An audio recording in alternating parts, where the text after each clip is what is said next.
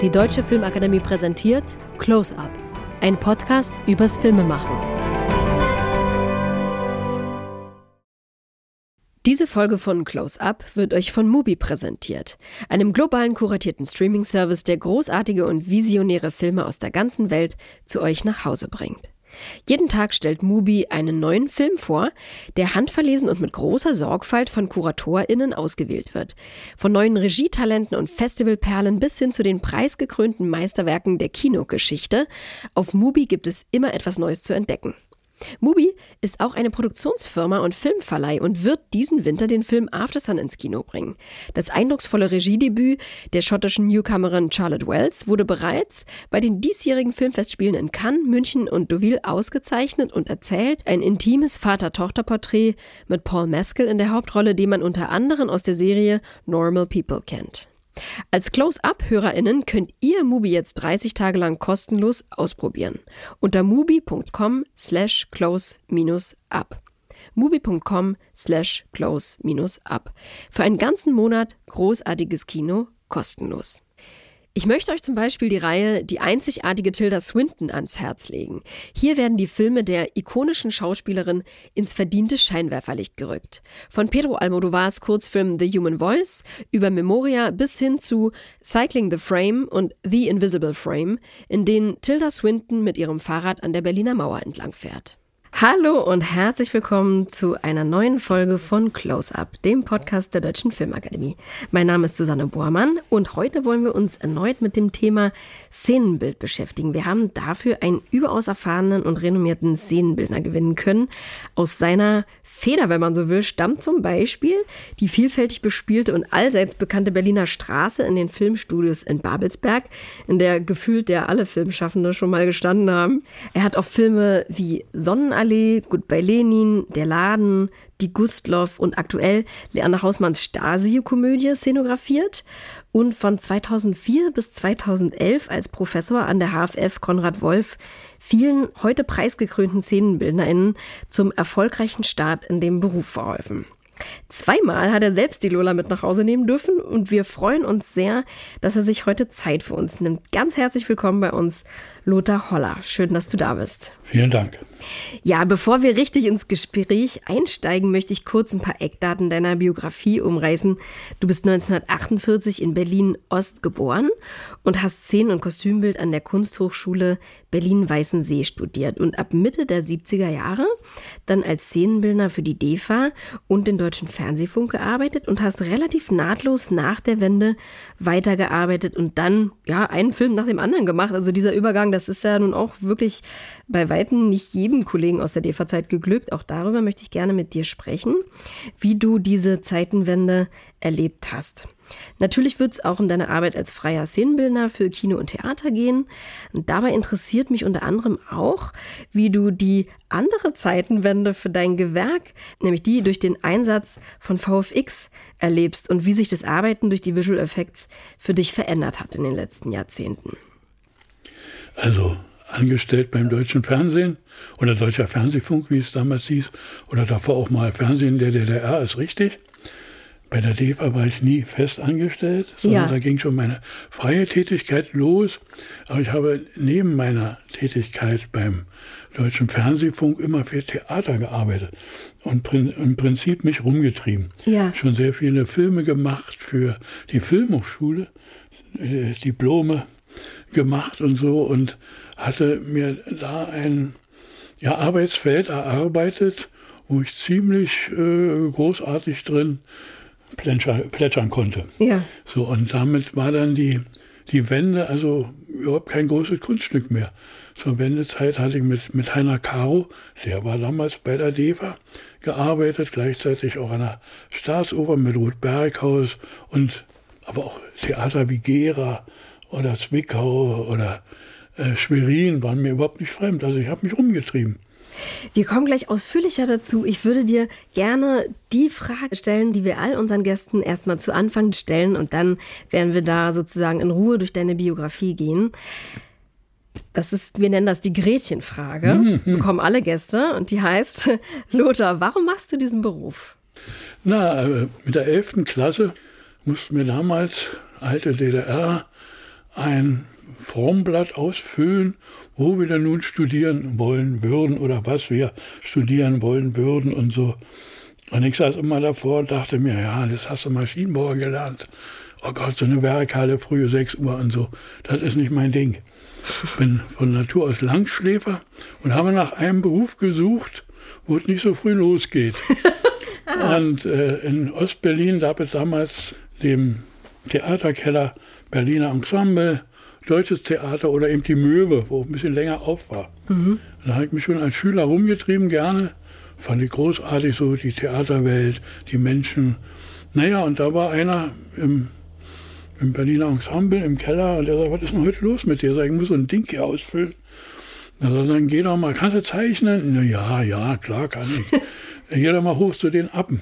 Da war mhm. Karl von Appen, der letzte Bühnenbildner von Bertolt Brecht. Mhm. Der hatte da oben sein Stübchen und dann bin ich hochgegangen und da halt gesehen, diese Modelle und diese Zeichnungen und so.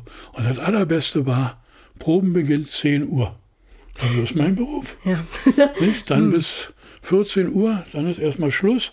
Dann beginnen die Anproben, dann 18 Uhr entweder Vorstellung oder wieder Proben und dann 22 Uhr Theaterkeller. Ja, das war mein Lebensentwurf. Ganz einfach. Ja. Dann hast du ja aber erstmal studiert, ne? An der, an der hm. Kunsthochschule in Weißensee. Weißensee ja. war, das, war das damals eigentlich die einzige Ausbildungsstätte in der Nein, DDR? An äh, Dresden. Dresden, Dresden, Dresden war das Konkurrenzunternehmen sozusagen. Okay. Eigentlich viel schöner. Also die Ateliers, ja. Dresden, ja, mhm. das Ganze drum und dran. Aber eine Sache fehlte. Mhm. Und zwar ein Drittel des Studiums. Das erste Drittel des Studiums besteht aus der Universität.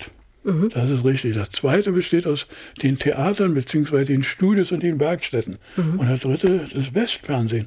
Man muss sich informieren. Ne? Mhm. Und in Dresden gab es das nicht. Ne? Ach so, um Teil der Ahnungslosen, ja, da konnte man nicht gucken, ne? Genau. Ja. Hm. Nicht? Und diese berühmten Sendungen damals, New York, New York, Pariser Journal, äh, Gesichter Asiens, und, und, und. Das waren Magazinsendungen. Titel, Thesen gab es damals mhm. auch schon. Oder Kino, Kino. Und das war der Blick über die Mauer. Mhm. Und den, den brauchte man als Künstler. Habt ihr das denn auch im Unterricht dann auch offen besprochen? Also diese Formate mit den Dozenten? offen besprochen wurde sowas überhaupt nie. Mhm. Jeder wusste, von was er redet und von was der andere so denkt, so irgendwie. Nein, nein, aber die Lehrer waren nicht blöd, nicht? Die hielten uns schon an, da mal rauf zu gucken und so. Und wir sprachen genauso, was an der Schaubühne bei Peter Stein passiert, mit seinen Projekten wie am Deutschen Theater. Das war einfach notwendig. Wie hast du denn die Ausbildung damals erlebt? Also warst du zufrieden mit der Ausbildung dort in Weißensee? Ja, ich war sehr zufrieden, weil wir hatten sehr, sehr gute Lehrer, die also uns nicht in irgendeiner Weise äh, verbiegen wollten mhm. sondern entwickeln. Okay. Jeder sollte sich entwickeln. Und es war auch nicht so schlimm, wenn man da so um 8 Uhr nicht erschien. Mhm. Also, dann sagen, naja, also pass auf, oder wenn du kommst und du bist noch müde, dann leg dich vorne hin mit dem Kopf auf den Tisch, mach ein kleines Schläfchen, aber dann bist du wieder da. Also ich versuchte nicht diese, diese Schuldisziplin weiterzumachen und, mhm. und so dieses, dieser Drill, der fand überhaupt nicht statt. Nein, es ging darum, um Horizonterweiterung und wirklich persönliche Entwicklung. Deshalb war ich sehr zufrieden dort. Galt das eigentlich für die ganze Kunsthochschule in Weißensee oder war das auch ja, speziell euer Studiengang? Das kann ich nicht beurteilen. Bühne, also Bühnenbild hat ja immer ein zweites Gesicht, nämlich das Theater oder der Film. Also wo es wirklich passiert. Es passiert nicht in der Schule. Und wir waren unterwegs. Jeden Abend waren wir unterwegs in irgendeinem Theater oder und, das war großartig, diese Ausbildung. Also erstmal diese Theorie zu haben, diese Möglichkeit zu haben, die Bibliotheken zu besuchen, gleichzeitig aber auch sich auszuprobieren dort, ja, mit anderen und so, und so seinen Weg zu gehen. Na klar, war das immer nicht so ganz so einfach, aber im Endeffekt ließen sie uns. Und natürlich gab es auch diese politische Abteilung, jeder, der in der DDR studiert hat, kennt das, ne? Und die versuchten immer großen Einfluss zu nehmen und so. Na Gott, mein Gott, da hat man eben dann, ist man vorbeigegangen mit einem freundlichen Lächeln und gut war. Versteht es richtig? Ihr wart dann zusammen mit den Lehrern auch gucken im Theater? Nein, das weniger. Nee, also aber haben euch gesagt, guckt euch mal dieses an und jenes und so. Oder ja, habt oder einfach wo war der gestern oder das ist ganz interessant oder mhm. so. So auf einer Ebene. Nee, wir mussten schon alleine gehen. Und Hingetragen wurden wir nicht. Nee, aber ihr habt dann das direkt dann im Unterricht besprochen. Also Auch, auch ja, mhm. wenn, wenn irgendwas war, was zu besprechen, also etwas Aktuelles, was passierte, dann wurde es im Unterricht natürlich irgendwie besprochen. Mhm. So, aber man muss auch sehen, Berlin ist ja eine großartige Stadt gewesen. Also ist eigentlich immer noch, aber da gibt es die Schauspielschule, Ernst Busch. Mhm. Nicht, mit denen haben wir natürlich auch zusammengearbeitet, wenn die ihre Stücke dort erarbeiteten und oder, oder Musikhochschule Hans Eisler. Ja. Also das sind ja ah, alles ja, okay. so mhm. Berührungspunkte, die sind mhm. großartig. Mhm. Habe mit einem Regiestudenten von der Eisler Schule natürlich eine Oper gemacht, fiktiv. Ah, ja. mhm. Und das ist großartig. Ja. Wir kommen später auch nochmal zu der Zeit, wo du als Professor tätig warst und zu deiner Lehre. Aber was hat denn für dich in deiner Ausbildungszeit das Studium so gut gemacht? Also was, ja, was, was macht ein gutes Studium für dich aus? Einmal die Angebote, die man bekommt, gleichzeitig aber auch die Freiheit, sich zu entwickeln in einer bestimmten Richtung und erstmal geschehen zu lassen. Mhm. Also nicht gleich ein, man macht den ersten Strich und alle schreien gleich auf, oh Gott, ist ja alles völlig falsch nee, und so. Oder Format ist zu groß. Oder, also irgendwelche dümmlichen Vorgaben zu geben, außer das Thema. Mhm. Das Thema ist so in Ordnung, aber dann bitte schön Freiheit. Und dann Hilfe natürlich. Wenn man sieht, wenn er nicht weiterkommt, dann hingehen und sagen, na, mach doch mal weiter, probier doch mal das aus. So, aber nicht verbiegen, also nicht versuchen, ihn ans andere Ufer zu zerren. So, das, das nicht. Mhm. Und handwerklich, ist das vergleichbar noch mit der Ausbildung jetzt?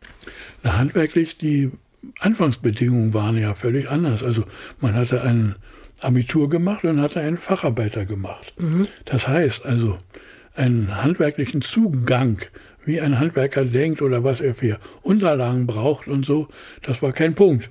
Das ist natürlich heutzutage völlig anders. Mhm. Da ist also nur eigentlich das Abitur. Dann den Weg, den sich der Bewerber oder in dem Fall der zukünftige Student schon mal selber geschaufelt hat, welche, wo er war, wo er ein Praktikum gemacht hat, wo er schon mal vielleicht sogar ein paar Jahre gearbeitet hat, was er sich selbst arbeitet hat. Aber muss er selber machen. Ne? Und was hast du für eine Ausbildung gemacht vor Ich war Schlosser. Ah ja, okay. Und das hat dir durchaus geholfen dann für die. Absolut.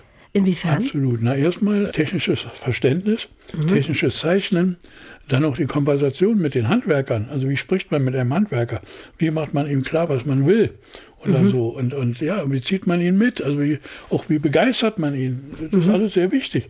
Weil ich ja. habe mich hineinversetzt, natürlich, wenn einer da morgens um sechs Uhr da anfängt oder so, ne? dass der vielleicht nicht gerade so besonders gut drauf ist oder vielleicht ist er mhm. gerade drauf, weil er Nachtarbeiter ist oder, oder, aber ich konnte ihn verstehen. So, und wenn er eine Frage hat aus irgendeinem Grund, vielleicht ein, ein Werkzeug war nicht da oder irgendetwas, na, dann gib ihm Zeit zu besorgen. Ne? Mhm. Spring nicht auf den Mist, ja, bleib ruhig. Was würdest du denn sagen, sind die maßgeblichen Eigenschaften die man braucht als Szenenbildner? Naja, das hängt schon mit dem Beruf zusammen. Nicht? Einmal Literatur, also Literatur ist ja immer der Grundstoff, das Rohprodukt, Rohprodukt für Theater oder auch für Film, das erstmal zu analysieren, zu verarbeiten, umzusetzen, die Konflikte herauszuarbeiten, um dann ins Gespräch zu kommen mit Regie, dann auch vielleicht, also in dem Falle dann auch mit Dramaturgie, dann schon mit den Technikern in, in ein Gespräch zu kommen, was ist möglich, also am Theater oder auch was ist möglich im Studio zu erarbeiten, wie gehen wir vor, arbeiten wir im Studio, arbeiten wir an Location, also dann die richtigen Fragen zu stellen, aus der Theorie heraus, mhm. in eine gewisse Praxis zu kommen. Mhm und sich das anzunähern, gemeinsam so. an Inhalte oder an die Interpretation, also mhm. ans mhm. Kunstwerk. Das ist also der erste Schritt, glaube ich. Ja. So. Und dann natürlich muss jeder sehen, in seinem Gewerk das handwerklich so hinzukriegen.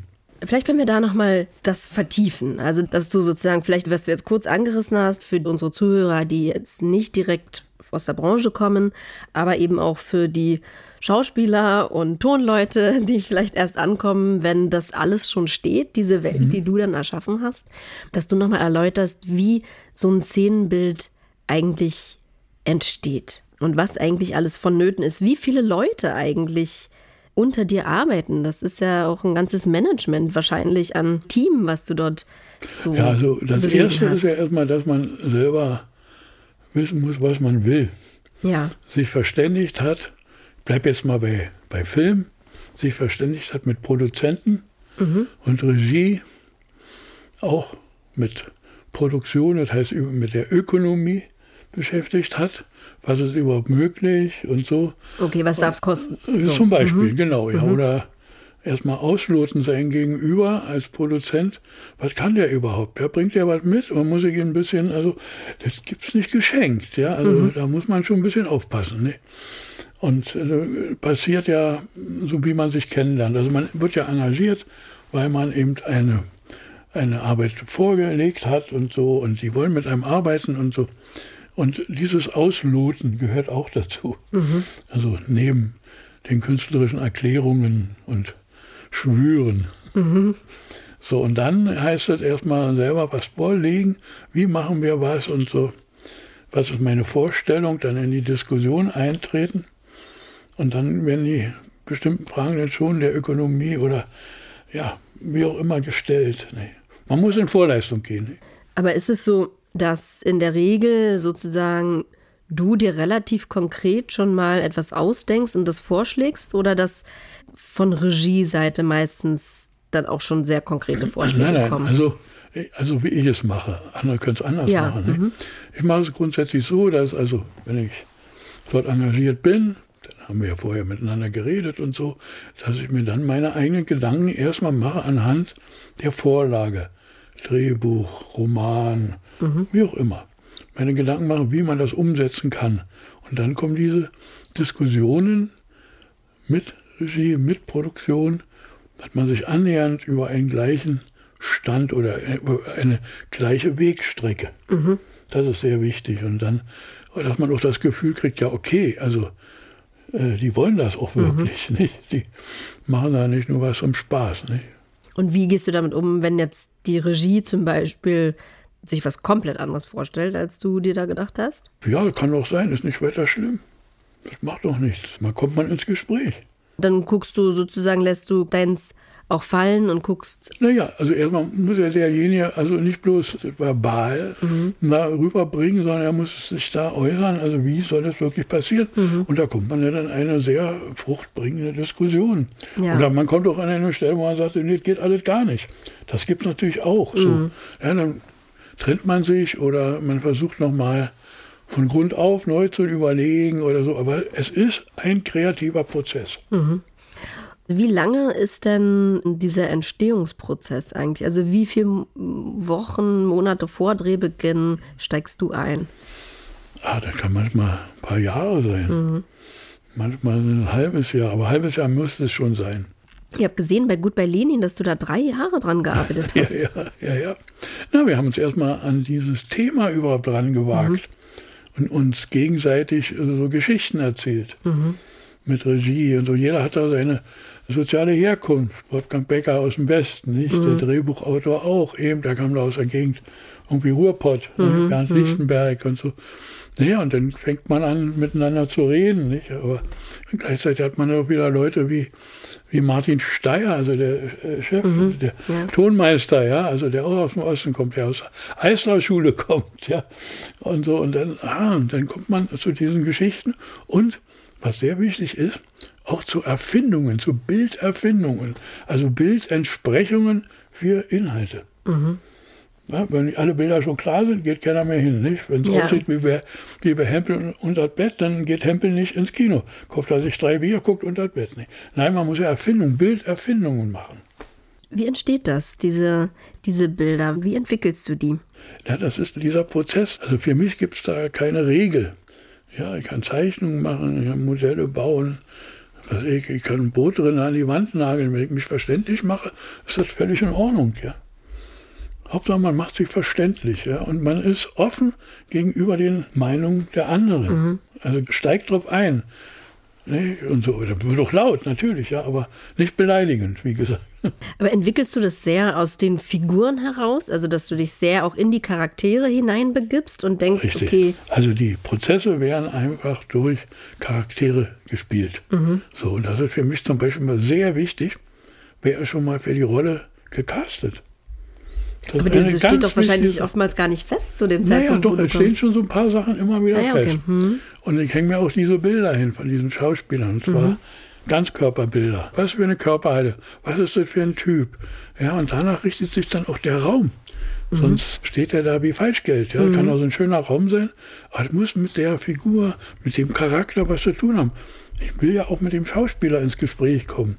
Also mit sehr vielen Schauspielern bin ich immer wieder durch die Dekorationen gegangen, mhm. bevor wir gedreht haben. Mhm. Und gesagt, das ist so und da ist das und das. Mhm. Und die fragt nur sofort, ja, kann ich hier machen, kann ich das machen, kann ich das kaputt machen? Ja, natürlich, jawohl.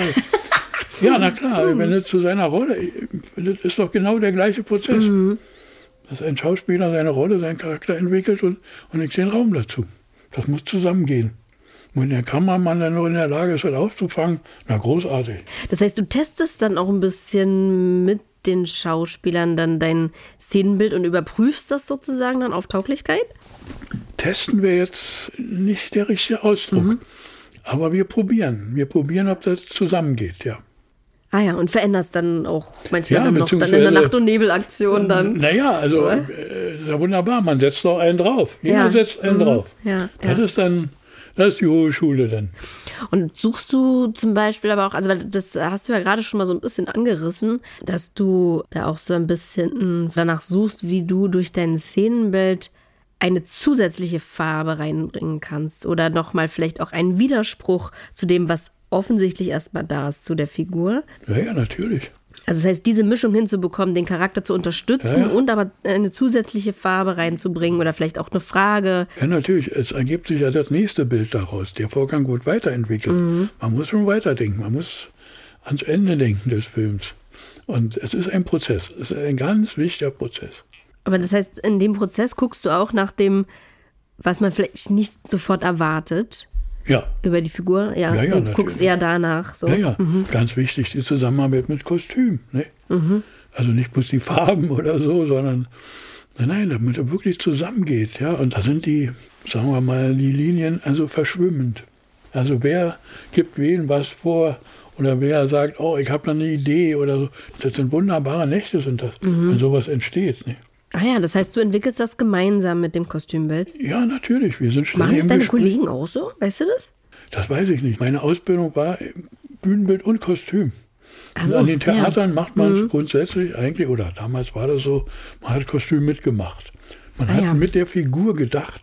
Das ja. war Ausbildung. Mhm. Ja. Also heutzutage ist es, die einen machen Szenenbild, die anderen machen Kostüm. Mhm. Was für mich eigentlich gar nicht geht. Wo ich immer denke, wie, wie, wie wollen die einen Raum entwickeln, wenn sie nicht die Figur mit haben? Mhm. Wie, wie soll das gehen? Nicht?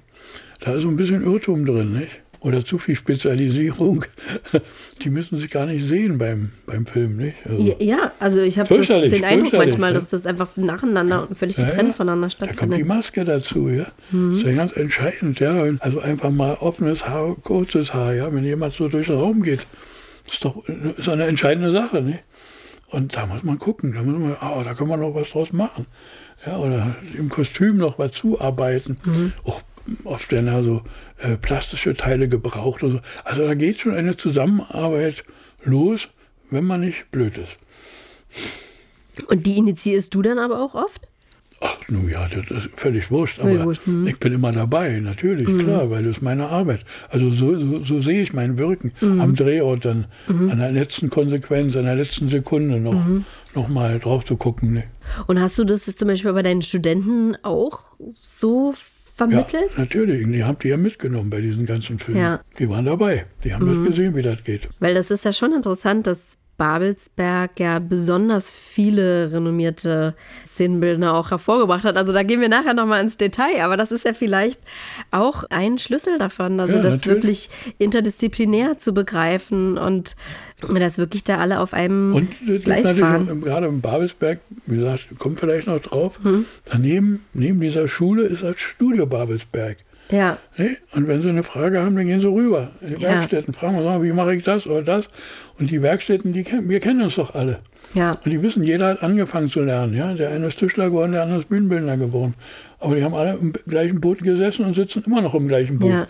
Naja, und wenn sie einen Topf Farbe brauchen, dann der steht da auch irgendwo dann. Ne?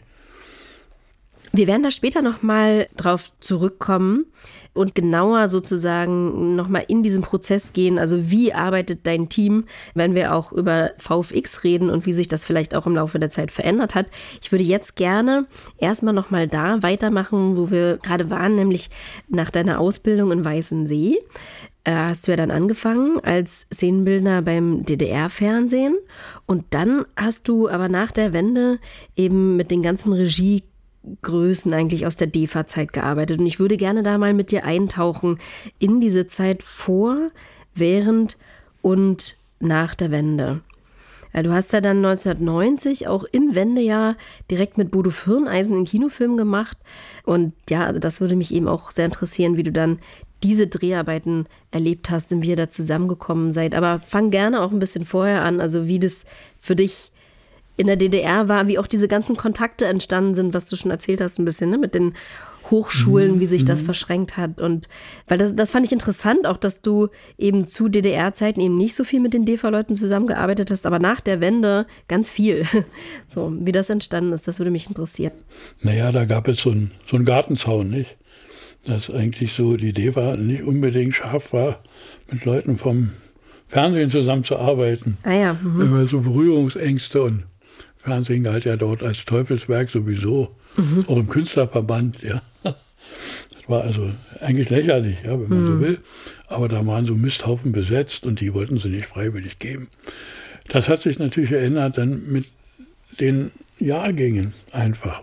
Ich kannte eben Bernd Böhlich und Firneisen und Martin Schlesinger, den Kameramann, und habe schon teilweise Diplomfilme für die gemacht. Mhm wie Hans Werner beispielsweise oder Peter Kahane, ja. äh, als sie noch Studenten waren. Mhm, ja. also wir waren zusammen, wir saßen in der gleichen Kneipe. Ne? Mhm. Und die alten Leute haben sich dann herumgezankt und so, aber das war nicht unser Thema. Also das heißt, da gab es schon diese Verschränkung eben von ja. der Hochschule in Weißensee, ja. dann eben mit der Filmhochschule in Babelsberg. Auch Weißensee. Da musste man Weißensee nicht unbedingt an die große Glocke hängen. Mhm. Das fanden die gar nicht gut. Bei die war bloß Theater interessant. Ah, ja. Da war Film und Fernsehen, das ging ja gar nicht.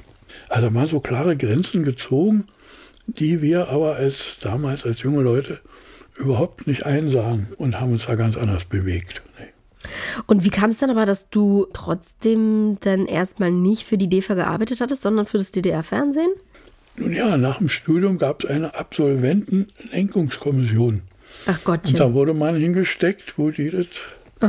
Und dann ja. war man entweder auf der einen Seite oder auf der anderen Seite vom Zaun sozusagen. Ja, man könnte auch das hm. Theater Anklam, ne? Wie Kastorf. Ja, stimmt. okay. Aber er hat es auch weggeschafft, ne?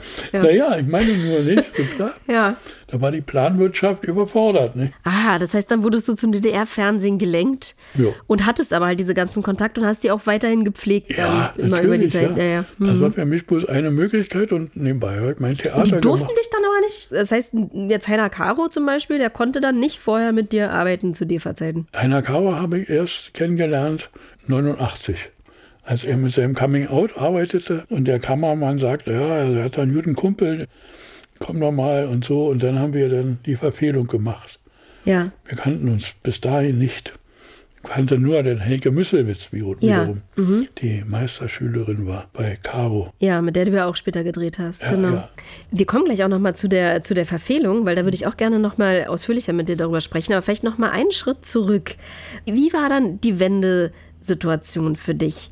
Du hast ja dann direkt im Wendejahr dann eben mit Bude Firneisen erstmal diesen Kinofilm gemacht. Wie hast du diesen Umbruch erlebt dann? Sagen wir mal so, diese Filmprojekte entwickelten sich ja wie diese gesellschaftliche Entwicklung war. Ja. Also die Bücher, die alten Drehbücher und das alles. Also mich hat nie ein Polizeiruf interessiert oder ein Staatsanwalt oder so ein Kram, ja. Also ja. nicht im geringsten. Also die Bücher waren dann schon ganz schön scharf und gerade Bernd Böhlich auch und Firneisen und so, die hatten dann schon einen richtigen Zugriff. Und wir haben diese Projekte dann angegangen und es gab keine Gegenwehr mehr.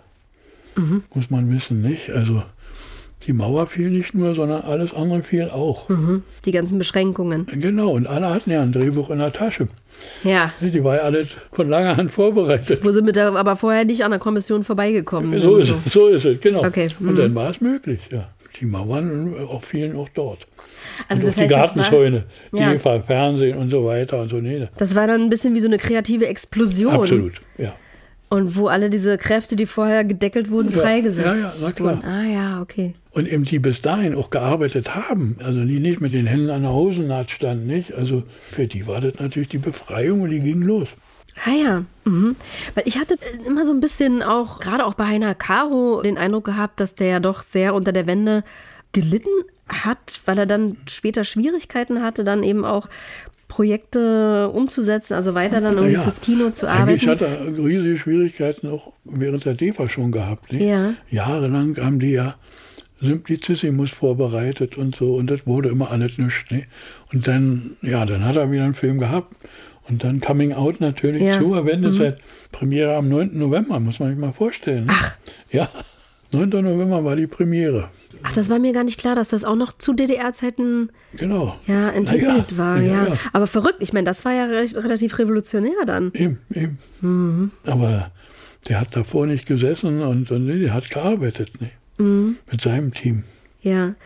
Und das heißt, die Wende ist dann erstmal durchweg positiv erlebt worden von den Leuten, mit denen du zu Ja, tun absolut, hattest aus der ja. DEFA. Mhm. Das Negative war ja immer dann, wenn man so will, diese Veränderung dieser Institutionen wie Fernsehen wurde abgewickelt, wurde aufgelöst, ne? Mhm. wurde zerteilt in NDR, MDR und, Ja. und, und so, nicht, was wir alles wissen. Und äh, teilweise OAB, dann zum SFB und so. Also es wurde ja zerschlagen, da gab es keine Struktur mehr, an der man sich irgendwo halten konnte. Und bei der DEFA war das ähnlichst. Ne? Wurde auch alles so zerschlagen und so. Und äh, ja, da mussten erst neue Produktionsformen gefunden werden. Also neue Produktionsformen hieß, wie dann im Westen produziert wurde, mit Produzenten, mit richtigem Geld. Ne? Es gab ja dann mit Heiner Caro diese Produktion, eben die Verfehlung, was ja eine Koproduktion war von der DEFA, die es ja dann noch gab, Ja. in Koproduktion mit Joachim von Fietinghoff. Genau. Wie, wie ist das denn entstanden? Also, ja, das war Fietinghoff Also, ist ja ein Produzent den- aus dem Westen sozusagen. Ja, nein, Wie Fittinghoff war ein sehr, sehr, oder ist ja noch, den, den gibt es ja noch. Ja, ja. Ein sehr offener Produzent, muss ich sagen. Ja, Ja, der immer genau wusste, was läuft. Also wie wir über die Mauer schauten, so schaute der genau. Ah ja. Und wer war dort und so, nicht? Und er hat sehr viel möglich gemacht, muss ich sagen, ja. Kannte sehr viele Leute und so, bis heute, nicht? Lieber Thomas, nicht? Da hat er auch seine Finger drin gehabt. Also es war ein sehr kunst- und filminteressierter Mann, der also keine Vorurteile hatte und nichts. Und er hat gesagt, lass uns das gemeinsam machen. Und das war auch unser Glück. Warum Gottfried John dort engagiert wurde, dann bei der Verfehlung und so. Weil er kannte die Leute alle, ja. Und sagte, nee, nee, nicht das Trennende müssen wir jetzt hervorheben, sondern das, was uns zusammenbringt. Ja, das war ja eine ganz tolle deutsch-deutsche. Produktion. Ja, also ja. auch mit den DDR-Größen, Angelika Domröse, Jörg Gutzun, Dagmar Manzel, aber eben auch dann mit Gottfried John, ja. Also wirklich ein deutsch-deutsches Projekt. Ah ja, das heißt aber, Joachim ist auf euch Da haben, zugegangen. man Dann. nochmal sagen, also da haben sich nicht viele vorgewagt aus dem Westen. Ja. Mhm. Muss ich einfach mal sagen. Ja. Ja. Also die saßen da alle auch in ihren Gruben und dachten, oh Gott, jetzt kommt die Konkurrenz. Mhm. Was wird das? Ja, so. Ja, liebe Leute, ihr merkt, es brummt hier so ein bisschen im Hintergrund. Hier wird irgendwie äh, ja, fleißig geschafft, leider. Vorm Fenster. Das äh, war irgendwie nicht so ganz abzusehen. Ich hoffe, das stört ihr nicht allzu doll. Wir machen jetzt trotzdem einfach weiter, weil wenn wir jetzt immer warten, bis hier Ruhe ist, dann sind wir morgen noch nicht fertig.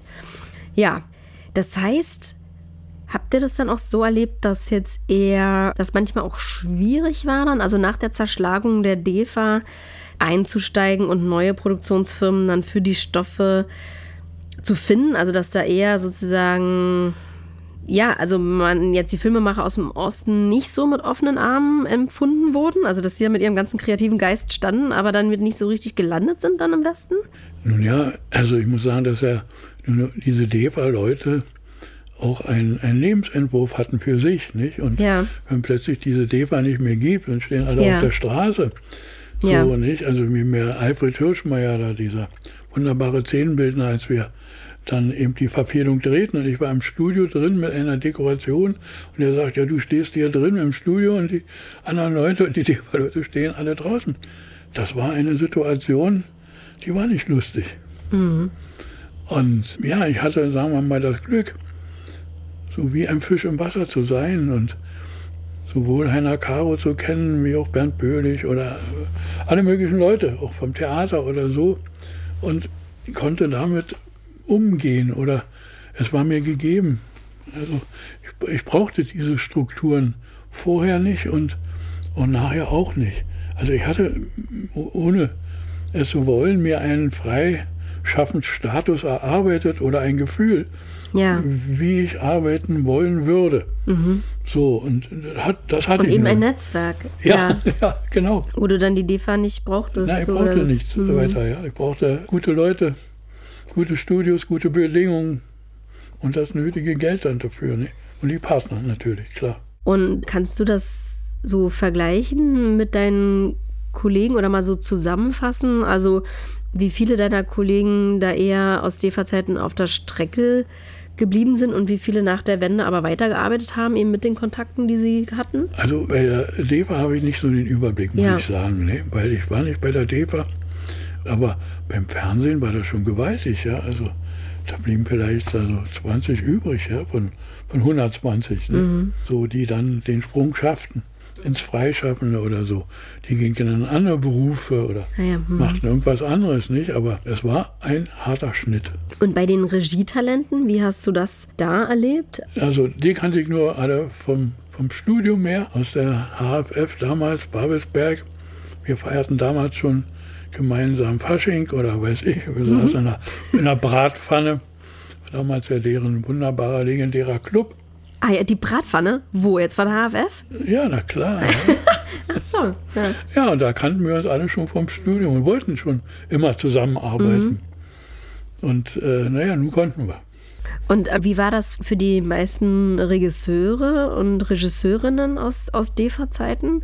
Also haben das da auch, sage ich mal, nur 20 Prozent in etwa geschafft? Weißt Keine Ahnung, das, das weiß ich nicht. Das, mhm. das, kann ich überhaupt nicht beurteilen. Ich weiß gar nicht, wie viel dort überhaupt beschäftigt waren. Aber das heißt, du konntest das auf jeden Fall schon mit dem Netzwerken. Das was ja immer, also was ja wirklich das A und O ist ja, nach wie also, vor. Ne? Wie gesagt, die vorhandenen Strukturen haben mich nie interessiert. Ja. Wenn ich Theater machen wollte, irgendwo, normalerweise hätte ich dann meinen Leiter oder Leiterin fragen müssen, äh, darf ich das machen oder so? Naja, und wenn die Nein gesagt hätten, hätte ich es nicht machen können. Also ich habe gar nicht erst gefragt. Sie waren also juristisch fein raus. Ja, bleiben wir doch mal kurz beim Theater, weil du hast ja immer zwischendurch auch wieder große Theaterproduktionen gemacht, auch mit Leander Hausmann, also wirklich mehrstöckige Bühnen, Bauten, ganz opulente, trickreiche Sachen. Wie ist denn dein Verhältnis zum Theater? Also nach meinem Studium habe ich immer wieder versucht, Theater zu machen. Ja. Zum Beispiel sehr viel auch gearbeitet im damaligen Kindertheater Teddy Frey. Mhm. Theater in der Parkau heute. Und damals auch mit Christine Harbord haben wir Theater gemacht in Schwerin. Also wir sind durch die Lande gezogen, immer mal eine Inszenierung dort und hier und so. Und so auch hineingewachsen in dieses Umfeld. Ja. Und auch in diese Vielseitigkeit. Mhm. Nicht an einem Theater zu sitzen und jeden Tag die gleiche Kantine. Nee, nee, das war nie mein Ding immer rein, eine Theaterinszenierung machen, alles volle Pulle und dann raus und dann die nächste Sache. Und kannst du mal für uns den Unterschied beschreiben für dich, wie deine Arbeit sich unterscheidet von einer Filmproduktion zu einer Theaterproduktion? Eigentlich nur das Medium ist anders. Sonst gibt es keinen Unterschied. Mhm. Also meine Arbeitsweise ist genau die gleiche. Das Team zu finden, die Partner dort einzunorden und dann geht's los. Und du hast ja auch nichts, was du favorisierst, also dass Nein. dir das lieber ist, das eine oder das andere. Überhaupt nicht. Ja. Deinen Durchbruch hast du ja dann eigentlich mit dem Film Der Laden gehabt von Joe Bayer. Kann man das so sagen? War das so dein größtes Projekt sozusagen bis dato? Das weiß ich gar nicht. Also ich habe auch solche Dinge wie Durchbruch oder so. Das ist überhaupt nicht mein Umgang, ja. muss ich sagen. Ja, ich habe was gemacht, was, was mir gefiel und dann mit mit allen Konsequenzen. Und vielleicht einen Film, der große Beachtung fand, aber davor war auf alle Fälle auch Landschaft mit Dornen. Mhm. Das war der erste Grimme-Preis, der gewonnen wurde, in, gewonnen in Anführungsstrichen, muss man ja mal sagen, aber von Bernd Böhlich. Mhm. Das war eigentlich eine DDR-Produktion, also eine, eine deutsche Fernsehfunkproduktion, mhm. die als erstes in das ARD-Netz eingespeist wurde. Ah, interessant. Die wurde noch mhm. gedreht, also deutscher Fernsehfunk gab es noch, mhm. dann auf die ARD umgeschaltet. Das war also der erste Film. Ja, und Grimme-Preis, ne? fand Beachtung. Mhm. Und war auch nicht so ohne, ja. Also einige waren dafür, einige dagegen, aber so ist das nun mal, das muss auch so sein. Ist nicht weiter schlimm. Aber das war so diese erste Sache. Und dann war das Thema sozusagen DDR irgendwo. Das war da. Es musste da sein auch, weil wenn zwei deutsche Staaten zusammenwachsen sollen, dann müssen wir von, voneinander was wissen, was kennen und uns fühlen. War sehr, wichtig, also diese Dinge äh, äh zu machen. Und gleichzeitig aber auch, natürlich, äh, wie du sagst, äh, fand es Beachtung, der Laden dann, ne? dass also dort jemand ist, der eventuell ja nicht so schlecht ist. Ne? Ja, der wirklich was schaffen kann. Also das war ja unglaublich opulent. Da mhm. ganz kurz jetzt nochmal zurück, weil das finde ich sehr spannend, was du gesagt hast. Hast du sozusagen auch von dir aus dann so ein Bestreben oder eine Verpflichtung gefühlt, eben diese DDR-Welt immer wieder Absolut, ja. nachfühlbar zu machen ja, für die genau. kommende Generation? Es geht nicht um das politische Konglomerat DDR, darum geht es überhaupt nicht. Nee. Nein, um die Menschen. Wie hat es geschmeckt und die gerochen Menschen, wie, und die dort lebten, ja, und wie die ihre Slalomfahrt für sich durchstehen mussten. Ja. Wie sie entwickelt haben. Und sind ja keine anderen Menschen. Nicht? Ja. Osten sind ja keine anderen Menschen als wie im Westen. Nicht? Und so. Und diese aufkommende Diskussion oder über jemanden reden, ja. Mhm. Nicht miteinander reden, sondern über, ja, das, das, das stank. Das stank. Da musste man was machen. Du hast ja dann aber interessanterweise mit Leuten aus dem Westen eben Filme über den Osten gemacht. Also es haben ja erstaunlich wenig Filmemacher aus dem Osten Filme über den Osten gemacht. Hast du es dann eben so als deine Aufgabe gesehen, sozusagen auch da als Vermittler dann da ja, zu sein, dass da kein ja, Quatsch klar, erzählt ja. wird? Und die mhm. kamen ja nicht an als Bittsteller oder irgendwie da los, lass uns was machen. Mhm. Lass uns das in die Hand nehmen und dann dieser Prozess, dieser künstlerische Prozess oder kreative Prozess, wie man will, der war dann grandios. Ja. Mhm. Und wie alle feststellten, na klar, man, wir sitzen alle im gleichen Boot, haben alle die gleichen Sorgen. Bis heute nee, ist das alles geblieben. Aber eben nicht irgendjemand sagen, du kannst dein Leben wegwerfen. Nicht? Also so, so geht es nicht.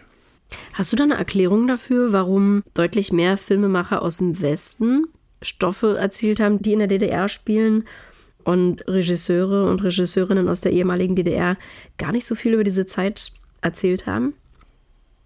Meine Beobachtung war immer, dass das Leben in bestimmten politischen Situationen, sprich in dem Falle dann DDR, ja unglaublich spannend ist. Ja. Künstlerisch sich zu entwickeln, also überhaupt menschlich sich zu entwickeln, bis hin in die Familie und so. Immer mit dieser Käseglocke und mit dieser ummauerten DDR. Mhm. Das, was sich dort entwickelt und wie es sich entwickelt hat. Und natürlich, dass die Mauer fiel, ohne einen Schuss, ohne jemand gelünscht wurde. Überall haben wir in der Welt gesehen, funktionierte es nicht. Aber in Deutschland, wo, wo keiner mehr einen Cent gegeben hat, mhm. da funktionierte es.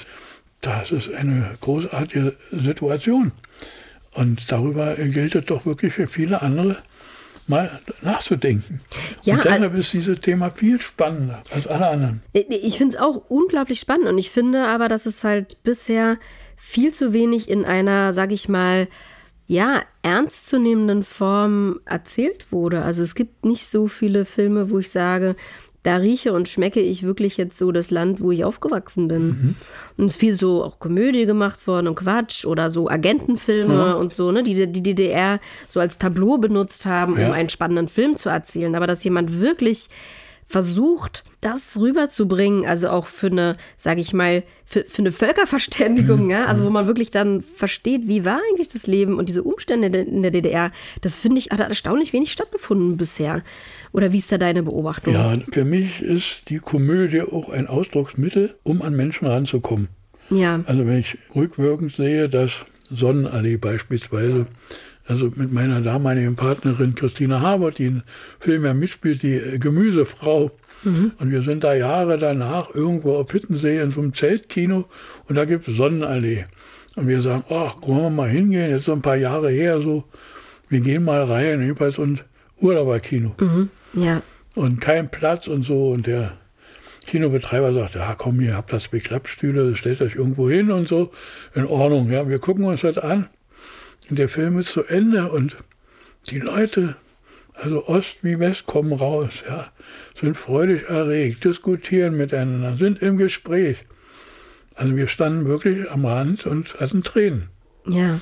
Und da sage ich, dieser Weg oder diese Möglichkeit, auch über die Komödie was zu erzählen, mhm. ist ja nicht verkehrt. Ne? Ja. Vielleicht ist Tragödie eher verkehrt. Mhm. Ich weiß es nicht. Mhm. Was sind für dich denn so die wichtigsten Filme oder wenn du jetzt jemand zum Beispiel aus dem Westen jetzt sagen würdest, so, wenn du mal wissen willst, so wie es bei uns in etwa war, dann guck dir mal diese und jene Filme an. Was würdest du da nennen? Du darfst gerne deine eigenen Filme auch aufzählen, aber können auch Filme von Kollegen sein. Oh, das ist jetzt schwer. Da bin ich jetzt auf dem falschen Fuß erwischt. Aber es gibt schon doch äh, Dokumentationen, sehr viele. Aber jetzt von Spielfilmen? Ja, und Spielfilme, ne? ich, gerade Fernsehfilme gibt es eine ganze Menge so. Also Sonderlee ist sicherlich ein, ein Beispiel von ja, natürlich, DDR, natürlich, Vorstellung ja, zu bekommen. Ich denke auch gut, bei denen genauso, ja. Ja. Also das sind schon wichtige Filme und die werden ja auch hoch, hoch und runter genudelt. Mhm. Aber wir hatten das Glück, damals diesen Schwung aus der Wende ja. mitzunehmen. Ja. Und die Kraft. Und jeder, der da auftrat, der konnte was bringen. Ja, der konnte was dazu sagen und es war einfach interessant. Heute ist so eine ganz andere Generation dran. Man muss wissen, also ist ja über 30 Jahre her. Ja. Also die heute die 50-Jährigen waren damals 20, die sagen, ja, da gab es irgendwas nicht und so. Da ist schon sehr viel Zeit vergangen. Und mhm. Zeit vergangen, auch eine andere Betrachtungsweise, ja, eine andere Bildsprache. Medien haben sich verändert und und und und. Also wir müssen uns einfach sagen, die Zeit äh, geht weiter, ne? Mhm. Ja, wobei ich das Gefühl habe, dass schon eigentlich in bestimmten Punkten auch mittlerweile, also auch durch den zeitlichen Abstand, eine etwas differenzierte Betrachtung möglich ist. Also dass zum Beispiel auch über Stasi vielleicht differenzierter erzählt werden kann, so wie in Filmen mit Gundermann und so, die ja lange gekämpft haben, auch für ihre filmische Perspektive, ja, und alle gesagt ja. haben, kann ja nicht irgendwie ja. jemand, der bei der Stasi gearbeitet hat, darf ja nicht jetzt sympathisch sein, so, ja. und da habe ich schon das Gefühl, dass das auch nochmal eine Chance ist durch den also Abstand. Also Dresen ist ein ganz wichtiger Mann, ja, der dieses rüberbringt und gerade in diesem Film Gundermann, ne, das ist fantastisch, ja. Alexander Scheer in dieser Rolle, ja, bei ein Sonderlee war er ja, war ja eben. der Anfänger, ja, ja. der da von der Straße geholt wurde. Ne? Und ja, es ist toll sowas. Ja. Bei Sonnenallee hatte mir die Anna Lepin erzählt, da war sie ja Produktionsleiterin, unsere Chefin jetzt der Filmakademie, dass ihr gemeinsam dort auf der grünen Wiese stand, neben den Filmstudios in Babelsberg und dann durftest du dir da die Berliner Straße ausdenken, also die Straße, die dann die Sonnenallee im Film ja. sein sollte. Warum habt ihr euch da entschieden, auch nicht irgendwo, also zu dem Zeitpunkt gab es ja sicherlich noch viele unrenovierte Straßen in Berlin. War das relativ schnell klar, dass das gebaut werden soll? Also, dem Produzenten war das nicht klar. Der Produzent ist auch mit dem Produktionsleiter oder so, die sind ja wirklich mit dem Auto da zwei Wochen oder so durch mhm. Berlin gefahren und haben da ein Haus gesucht und dort einen Eingang und so. Mhm. Und ich bin da gar nicht erst mitgefahren. Mhm. Das ist ein Film, der spielt an einem Ort mhm. am kürzeren Ende der Sonnenallee. Und das müssen wir bauen. So, und der Produzent, also damals Boje Buck, die hatten ja auch sowas noch nie gemacht. Mhm. Und die hatten auch gar kein Geld dafür, ja. Also die hatten weder Geld noch irgendwie eine Vorstellung, wie. Für die war das alles Quatsch, nicht? Also man geht mit dem Auto, fährt durch Berlin und dann sucht man. Nicht? Und findet was, was da ist. Ja, ja, damit, mhm. also, also eigentlich eine Sekunde mit verbracht. Dann habe er mir ausgedacht, wenn wir, wie bauen wir das? Mhm. Und so. Und dann habe ich diese Sache so überall gestreut. Unter anderem auch Nachfolge der DEFA. Und da gab es einen da in der Riege, der sagte, wir hatten uns ein bisschen angefreundet vom, vom Laden dass ich da gebaut habe. Und ich sagte, was hast du da für eine Idee? Den Laden habt ihr auch da in den ja, Studios ja. gedreht? Haben wir dort auch gemacht. Und ja, ja ich habe gesagt, Mann, so eine Straße und so, das, wäre doch was, eine Berliner Straße. Und er wusste, die DEFA-Leute wollten schon mal eine Straße bauen. Mhm. Die waren, er kam aus München und die hatten diese Bergmannstraße gebaut fürs Schlangenei. Mhm. Und das war so ein großer Publikumsmagnet und gleichzeitig wurde sehr viel produziert dort mhm. in München. Der sagt, ja, sowas kann er sich vorstellen für Berlin. Also Babelsberg, sowas sollten wir machen. Mach doch mal. Und dann habe ich so mit ein paar Pappen dazu zusammengeklebt und so. Und naja, und die Produzenten sagten, naja, weißt du, was machst du denn da alles und so? Ne? Also erstmal Modell gebaut, ne? Ja, ja, ja aber, ja. Mhm. aber sehr äh, schwindsüchtig, dieses Modell. Mhm. naja, und er ist dann irgendwie nach Paris gefahren dort. Paris war damals die Zentrale. Den gehörte auch Studio Babelsberg. Die haben das dann nach der Wende also übernommen, sozusagen, mhm. als Investition und so weiter. Naja, und die sagten, ja, wenn habt ihr einen Film dafür, dann macht mal. Ne? Und so. Und dann kam dazu, dann an diesem Tag auch die Fußball-Weltmeisterschaft war in Paris und Frankreich wurde Weltmeister. Wahnsinn Spendierlaune. Und da kam alles Gute zusammen. Wirklich, so war das, ja. Ja, und dann standen wir da auf dem Ding und so, machen wir so, machen wir so, machen wir so. Ne? Und ihr, das heißt, Klaus Boje musste die dann gar nicht bezahlen, sondern das. Nein, da ist ein geringen Teil. Ah, ja. in Babelsberg und so, mhm. oder vielleicht auch war die Landesregierung von Brandenburg noch mit ja. drin mhm. und so. Nein, die wollten dann eine Dekoration. Mhm. Die Werkstätten waren da, also lass ja. uns mal machen. Ja, und die kamen dazu wie Jungfrau zum Kind. Nicht? So. Mhm. Und weiß noch, Klaus Boy hat ja immer noch auch, ja, wenn das mal was würde, wie das aussieht und so. Nicht? Also, die dachten alle, eine Pappkulisse so. Nicht? Also, Sie waren sich nicht bewusst über das handwerkliche Können dieser Leute dort im Babelsberg. Mhm. Immer Lehrlinge ausbilden, immer richtig dran sein. Jeder Maler hat dort eine richtige Ausbildung. Nicht? Ja, und das war ein großer Glücksfall für uns. Und dann haben wir das gebaut. Nicht? Und dann findet man eben Leute im Studio Babelsberg. Ja. Also Kalkulatoren, auch Architekten, ja. Die waren alle angestellt von Babelsberg. Die sagten, da machen wir mit, dann machen wir. Wir können, wir wissen, ja. Und dann wurden Technologien entwickelt. Das war ein, ein riesen Hype von allen dort. Weil endlich konnten sie zeigen, was sie können. Ja, und so war es dann. Ne?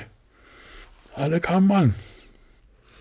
Und hattest du dann aber auch noch ein eigenes Team aus Leuten oder hast du dann hauptsächlich sozusagen dann einfach mit den Leuten aus Babelsberg zusammengearbeitet? Ja, mein, mein eigenes Team bestand eigentlich aus einer Assistentin und drei Requisiteuren wenn man will. Nicht? Okay, so, und der Rest war man, Babelsberg. Wie man damals auch Film gemacht hat. Ja. Mhm. So, und Babelsberg hat sofort angebissen. Ja. Und alle zusammengestellt, es war fantastisch. Also, was dort abging dann. Und das heißt, wenn jetzt zum Beispiel auch eine Produktion in Babelsberg stattfindet, dann kommen dann die Bühnenbauarbeiter auch von Babelsberg? Ja, Babelsberg hat eine äh, komplette Struktur. Ah, also ja. Infrastrukturen von Leuten, die von der Konstruktionszeichnung bis zum letzten Nagel ausführen können. Okay, und das heißt, dann kommt dann nur der Szenenbildner man und muss die Idee bringt man rein. Bringt nur die Idee rein. Und sonst, wenn du aber jetzt außerhalb von einem Studio drehst, dann hast du Leute, die für dich ja. dann die Bauten machen. Ja, oder holen mir Leute aus Babelsberg. Okay. Man kann ja mit denen genauso kooperieren, auch woanders, nicht? Ja, und ist das aber für eine Produktion günstiger, dann trotzdem außerhalb zu drehen und dann dir Leute zu bezahlen, als jetzt das Studio zu bezahlen? Ist das sehr teuer da in Babelsberg? Also, es kommt immer an, was man will. Ja. Was es irgendwo gibt, wird man nicht nachbauen wollen, nicht? Ist klar. Ja. Wenn man ins Studio geht, dann hat man spezielle Vorstellungen von den Räumen, die es eigentlich so nicht gibt. Also auch in, in den Fragen der Aufnahmetechnik. Also wie baut man, man baut ja für die Kamera, äh, fürs Objektiv und was soll da passieren, wie viele Darsteller und so weiter und so. Dort wird was ganz Spezielles dann gebaut im Studio. Mhm. Und außen natürlich auch. Man kann außen Ergänzungen machen. Da kommen wir dann ins VFX-Geschäft. Nicht? Das heißt digitale Z-Erweiterung. Ja, je nachdem, wie man zu den besten Ergebnissen kommen will, mhm. da muss man dann nutzen. Lass uns da gleich weitergehen, aber nochmal kurz jetzt bei der Berliner Straße wüsste ich gerne, was dir da wichtig war. Weil ich meine, ich finde es schon spannend, dass wirklich jeder eigentlich schon mal da drin gespielt hat und dass die so universell funktioniert, dieses Jahr auch schon Paris war und Tarantino hat da gedreht, Brad Pitt und du hast es dir aber ausgedacht und ich wüsste gerne, wie bist also, du daran gegangen? Ich muss sagen, ich habe mir einen Teil ausgedacht okay. von der mhm. Straße. Aber wir haben damals überlegt, also wenn wir bauen und schon dieses viele Geld kriegen, dann könnten wir doch so bauen, dass man diese Sache immer erweitern kann und verändern kann. Mhm. Wir haben also ein technisches System dort installiert, wo man also Dekorationen ranhängen kann, wenn man so will. Oder erweitern kann oder so. Also immer auf Erweiterung und Mehrfachnutzung gebaut. Mhm. Wir wussten einfach, wenn wir diese schaffen, dann schaffen wir erstmal für den Film, für unseren Film was sehr Gutes, aber für Babelsberg was Gutes. Also für den Film insgesamt. Natürlich haben die Großen dort gedreht, Tarantino und Polanski und so weiter, aber auch viele, viele kleine Produktionen, mhm. die hätten nie sich irgendwas leisten können. Ja? ja? Und dann kann man denen ermöglichen, ja, oder Studentenfilme oder so. Und darauf kommt es an, ja. Also nicht so eigensinnig immer nur zu sein, ich, ich, ich, sondern zu sagen, ich mache was, das Beste für mich, aber ihr könnt nachnutzen. Ja. Das war damals schon der Gedanke. Kommen wir doch vielleicht jetzt noch mal genauer dazu, wie eben das Arbeiten früher war. Also vor VFX und nach VFX. Ich habe gehört, zum Beispiel bei Sonnenallee ohne VFX, hinter dieser Straße musste ja im Hintergrund irgendwie immer dieser Fernsehturm zu sehen sein und dass ihr da irgendwie einen Mann verpflichtet hattet, irgendwie einen Glasmaler, der dann immer irgendwie das Bildchen Richtig. da reinhielt. Beschreibt doch nochmal genau, wie das Richtig. war. Äh, vor VFX war eben Glasmalerei. Ja. Ist eine Glasscheibe vor die Kamera gestellt und man sieht die Originaldekoration und das, was fehlt, wird dazu gemalt. Da wird ein Zelt hingebaut. Ja. Das ist ein großes Glas, also wie ein Schaufenster muss man sich das ah, vorstellen. Ja. Mhm. Und dann malte er. Ja, das war damals ein Glasmaler, den kannte ich noch vom Fernsehen. Mhm. Da hatte ich mal eine Produktion gemacht und wir brauchten eben auch so eine Erweiterung, eine Z-Erweiterung. Mhm. Aber VFX gab es noch nicht. Damals war Modell, Vorsatzmodell mhm. oder Glasmalerei war da der große Trick. Und wir sind gemeinsam nach Prag gefahren, in die Barandov-Studios und die waren noch ziemlich fit in diesen Trickgeschichten mhm. mit ihren Märchen. Mhm. Damals wurde gerade Frau Holle dort gedreht und hier dieser Amadeus-Film ja. und so. Und da haben wir uns umgeguckt, also wie Industriespionage. Wie machen die das? Ja, mhm. und so. Und der hat sich das alles genau angeguckt, weil es war eine vergessene Technik. Ja. Diese Technik war so aus den 40er Jahren entwickelt worden mhm. und dann war sie irgendwie vergessen. Dann kam ein Autorenkino und musste alles authentisch sein mhm, mhm, und alles sowas. Naja, und wir sind dorthin gefahren, haben uns das angeguckt und haben uns dann eingesetzt. Und als wir Sonnenallee drehten, habe ich gesagt, ja, Fernsehturm oder der ganze Westen, also der Blick nach dem Westen, so gemalt alles. Mhm, ja. Damals war VFX in den Anfängen. Also ja. ich musste gerade noch also das Studio blau machen. Nicht? Bluebox hieß das dann oder grün. So, das waren so die Anfänge. Mhm. Und die konnten wir aber noch nicht einsetzen in diesem Maße. Die Computerleistung und so, alle, die mhm. Programme, die fehlten noch und so. Mhm. Da haben wir noch Glasmalerei gemacht, ja. Aber das heißt, dann stand dann irgendwo in der Dekoration diese riesige Scheibe mit dem Fernsehturm. Oder eher dahinter sozusagen. Ja, klar. Nein, nein, ja. stand in der Dekoration, wurde eingebaut, diese Glasscheibe mit dem Zelt. Und hinter dem Zelt war eine Kamera, die gleich das Bild zeigte, wie es dann wird. Mhm. So, und dann hat er dann zwei, drei Tage das da gemalt. Hm? Wie hat sich aber jetzt dann durch VFX dein Arbeiten verändert? Also gehst du jetzt mittlerweile ganz anders an die Konzeption heran? Ja, also jetzt ist ein VFX-Mann dann dabei. Bei der Von Konzeption. Anfang an. Von Anfang an, ja. Ah, ja. nehmen den auch mit, jetzt gerade bei der Stasi-Komödie oder so, da wo die Motive sind, wo wir original gedreht haben und so was kannst du, kann ich, also man muss sich da gegenseitig helfen. Und das ist ja auch ein ständiger Entwicklungsprozess. Ja. Also diese Rechner und, und, und Möglichkeiten mhm. und so. Und deswegen muss man den da mithaben, sofort. Nicht? Also was kann er sozusagen sofort, günstiger ja. basteln am Computer? Was weiß er, was muss er bei seiner Softwarefirma bestellen auch? Ah, ja. Was kann man noch machen? Was kann man entwickeln? Mhm. Haut das zeitlich immer gut hin, das am Computer dann zu programmieren? Also wenn ihr das gleich am Anfang besprecht oder wie lang sind dann diese VFX-Prozesse? Ganz unterschiedlich. Ja. Also auch die Firmen haben ja bestimmte Spezialitäten drauf. Mhm. Das ist völlig unterschiedlich, was die, was die so können. Ja. Also es gibt doch Firmen, die also fantastisch Regen und Schnee machen, ja, beispielsweise, und dafür einen Oscar kriegen. Ne? Und so. Und dann gibt es ja ganz andere. Also das ist auch sehr, sehr vielfältig. Und aber bist du froh über diese Möglichkeiten von VFX? Ja, na, absolut, ja, ja klar. Mhm. Das könnte man bestimmte Dinge überhaupt nicht machen. Ne? Und diese Möglichkeiten, die man jetzt hat, wirklich wieder ins Fantastische zu gehen, ja. Ach, mhm. doch, doch, doch, das ist sehr schön. Vielleicht hast du da mal ein oder zwei Beispiele, also für, für, Projekte, also wie du das früher gelöst hast vor VFX und was du dir sozusagen hättest noch vorstellen können, was aber damals nicht umsetzbar war und was jetzt sozusagen zum Beispiel möglich naja, ist. Ja, nehmen wir mal also die Stasi-Komödie, nicht? Ja.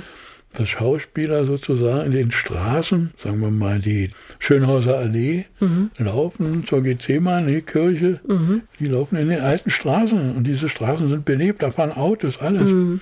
Das ist schon enorm, ja. Das heißt, die sind alle nur computergeneriert, die, ja, die Straßen? Das ist viel Computer, ja. Und wo sind die dann aber langgelaufen? Im Studio einfach? Ja, weiß ich gar nicht, ob das Studio war. Äh, ja, doch, wahrscheinlich. Na klar, die müssen ja irgendwo, wo es grün war, langgelaufen mhm, sein oder so. Also diese äh, Möglichkeit und was man immer lange dachte, geht ja gar nicht oder mhm. hat einen großen Aufwand oder so. Also das ist eine, eine rasante Entwicklung vonstatten gegangen.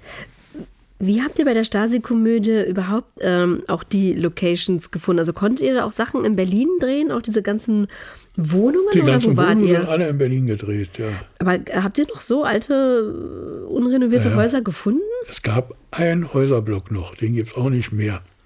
Und da konnte man wirklich so um die Ecke und wie so ein Berliner Mietshaus war. Ja mit Hof, mit Hinterhof und alles, ja. Und danach sollte das ohnehin abgerissen, glaube ich nicht, aber also eine neue Wohnung draus gemacht werden und umgebaut werden und so. Und da konnten wir eigentlich alles machen. Wo war denn das?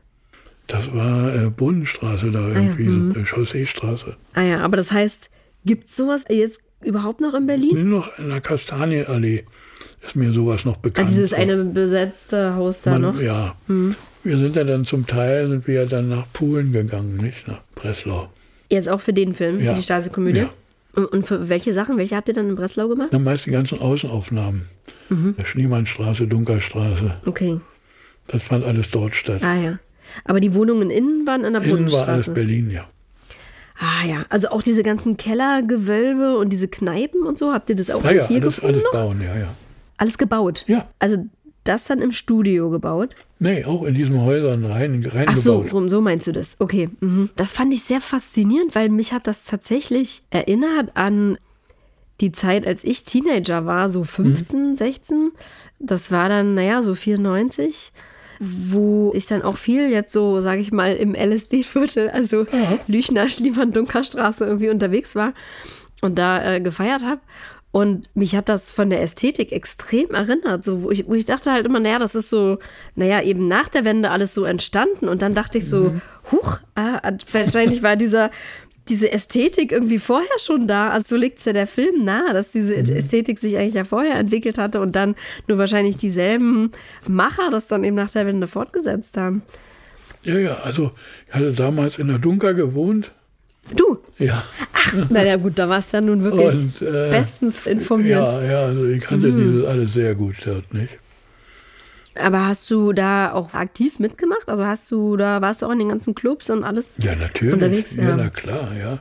Und das wusste Leander Hausmann sicherlich auch vorher, ne? Ja, ja natürlich. Wie ja. seid ihr denn überhaupt zusammengekommen jetzt vor Sonnenallee? Wir sind, wir sind erst bei Sonnenallee, bei Sonnenallee zusammengekommen. Ja. Und zu Sonnenallee, wie kam das? Ich weiß gar nicht.